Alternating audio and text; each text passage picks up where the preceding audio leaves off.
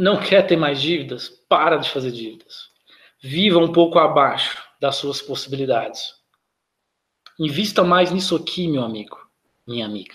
Eu vendi coisas para fazer o meu primeiro treinamento. Eu vendi o que eu amava, um instrumento musical que eu amava. Fui lá e comecei. Investi nisso aqui.